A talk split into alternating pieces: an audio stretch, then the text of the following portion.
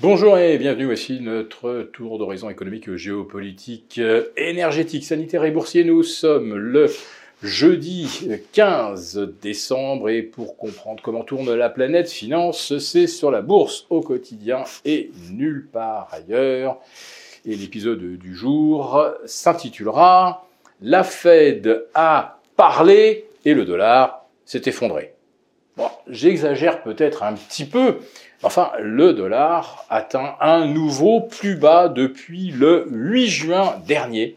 Et oui, l'euro, lui, continue sa progression vers 1,0680. Alors là, franchement, ça déjoue un petit peu les pronostics. Parce que que la Fed annonce 50 points de base en plus, c'était complètement anticipé et, déjà, on va dire, dans les prix. Que la Fed dise que euh, est la mieux placée pour voir s'il y aura ou non de la récession.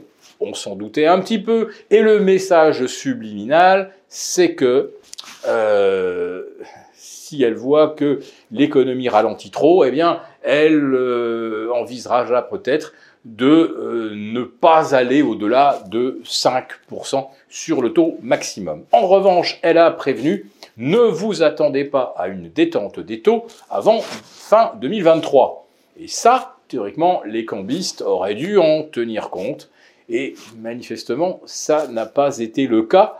Et je dois dire que euh, ce, contre-pied euh, à la hausse de l'euro en a surpris plus d'un parce que l'Europe, c'est quand même euh, la zone économique qui va connaître la récession la plus sévère, par manque d'énergie, manque de disponibilité de la ressource, et le coût absolument euh, faramineux.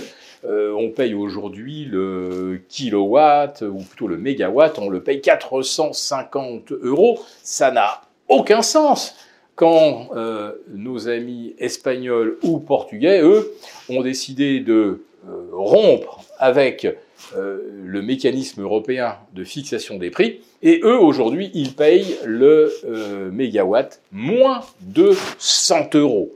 Nous, on le paye quatre fois et demi plus cher.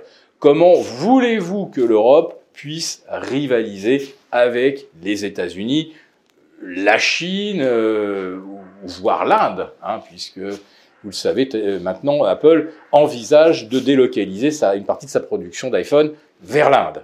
Donc euh, une Europe non concurrentielle, avec des ménages, euh, on va dire, rendus exsangues par leurs factures d'électricité, qui ne pourront donc pas consommer ni soutenir l'économie, clairement, les, Américains, eux, euh, ils ne vont jamais manquer ni de diesel, euh, ils ne vont pas payer euh, leur kilowatt à 4 ou 5 fois le prix moyen des dernières années.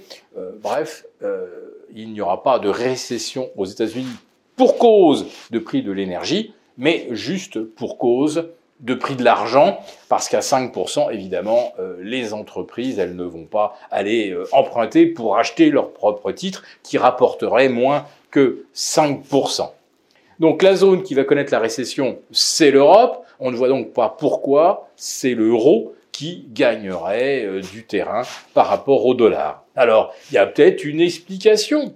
Eh bien, c'est qu'une nouvelle fois, il y avait trop de gens qui pariaient sur le rebond de l'euro, et du coup, eh ben, c'était euh, beaucoup plus payant, finalement, d'orchestrer un contre-pied qui obligeait tous les vendeurs à se racheter, et une fois que ça sera fait, je serai prêt à parier que l'euro, cette fois-ci, va rebaisser. Si cette chronique vous a plu, n'hésitez pas à nous mettre un pouce et rendez-vous demain avec nos abonnés des affranchis pour notre live du vendredi.